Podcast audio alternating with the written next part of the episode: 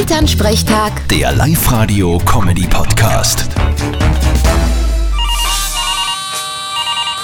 Hallo Mama, Grüß dich, Martin. Du, hast du schon eine Weisheit gebracht? was soll ich gebracht haben? Eine Weisheit?